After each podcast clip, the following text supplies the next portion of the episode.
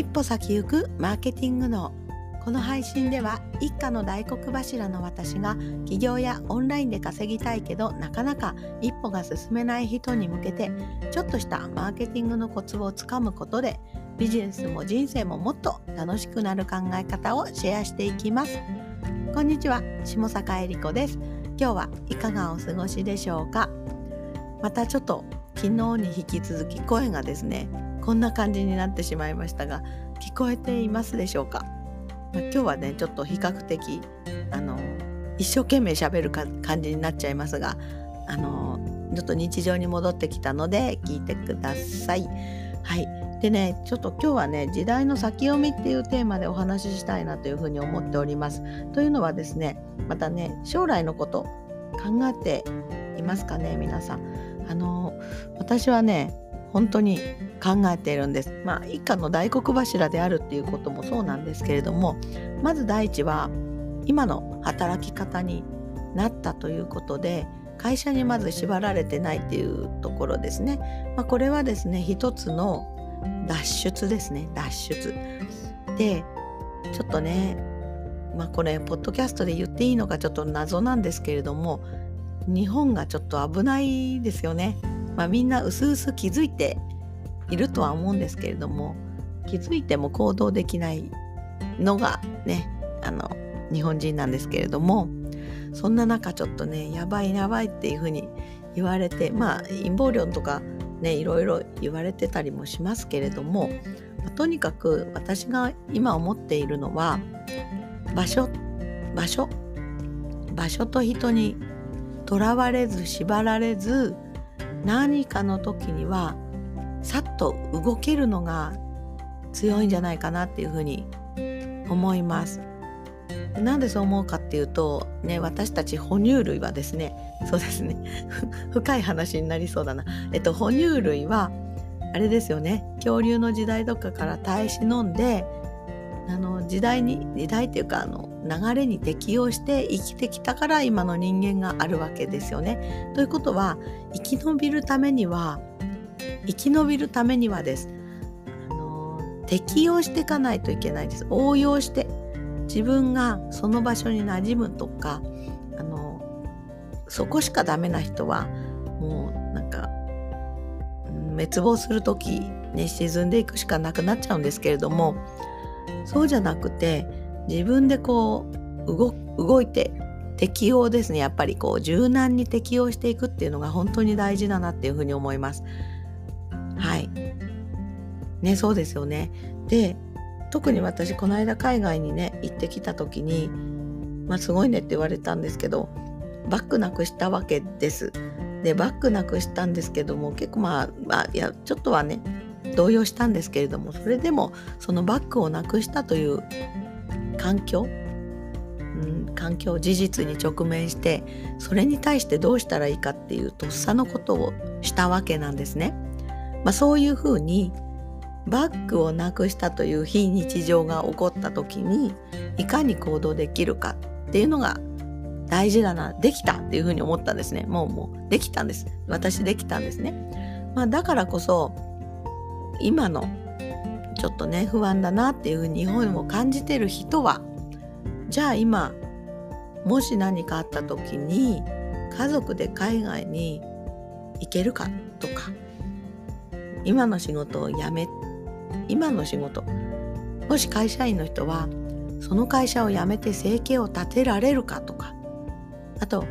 私で言えば例えば場所を変えて例えば私はニュージーランドに住みたいんですけれどもニュージーランドに住んで今の同じように稼ぐことができるかってことですね。オンラインにしてればできますよね。まあ、その点ではまあ、ある意味私自身は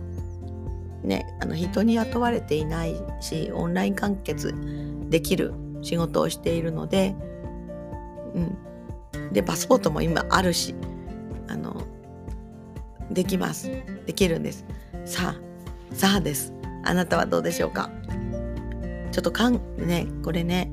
生き延びるために考えてほしいんですよね。しっかりと。じゃないとこれから先ちょっと本当にまずいかもしれませんね。で今日ねあの海外に移住した友人と話したんですね。その子はもうえー、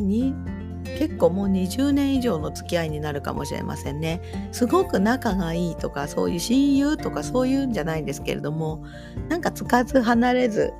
あのたまに連絡取るって感じなんですけれども本当彼女はですね私よりもさらに5年先行ってるんです。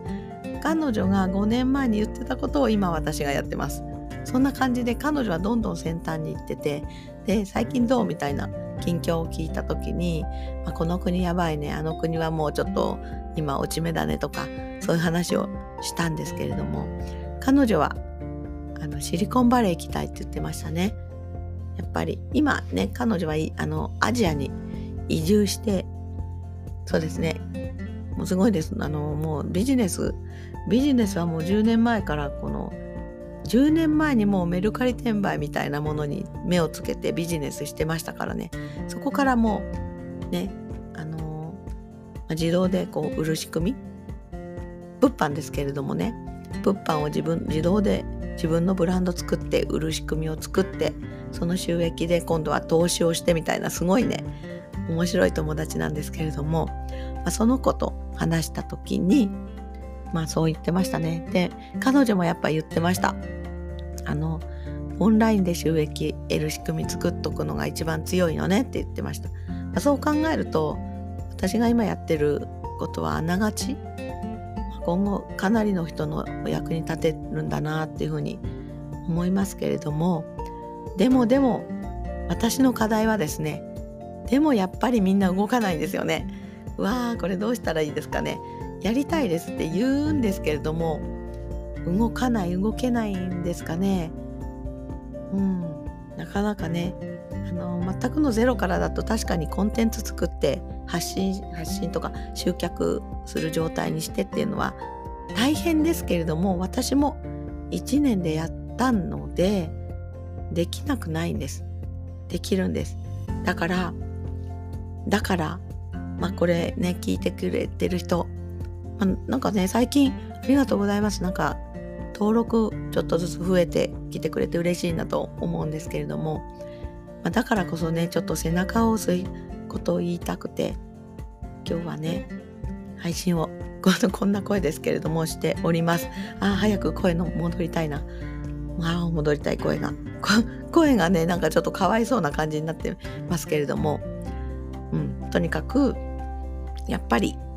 あの場所時間人を選ばずに選ばずにあのまずはそこですね。まずはオンラインで仕事ができるようにしましょう。そして自動で収入が入る仕組みを作りましょ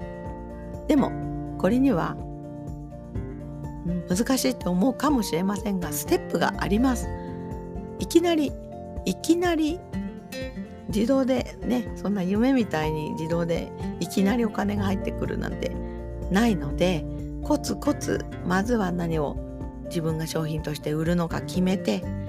決めたらそれを発信してみてテストして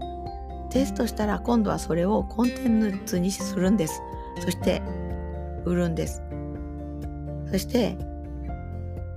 なんだろう。あそうそうそう。自動で収入が入る仕組みを作るわけです。いきなり自動で作る仕組みを作りたくなるけどきっとねいきなり自動で作れって言っても無理だよって思うのはそういうことです。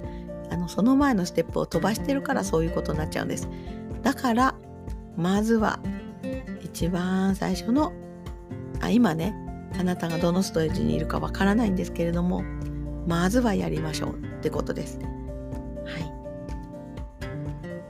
い。もしねあのまあ本気でやるって方がいたらコンタクトくれればお力になります。でもうん何でしょうね今日は。まあ時代に適応していこうっていうことです。そのために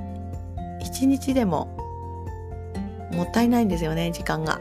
1秒でももったいないので、うん、自動化するってすぐできないですからまずは一歩踏み出してほしいなというふうに思います。はい、今日はこの辺にしようかな。はい。今日もお聴きいただいてありがとうございます明日はもうちょっといい声になっていることを願ってまた聞いてくださいはいそれではまたバイバーイ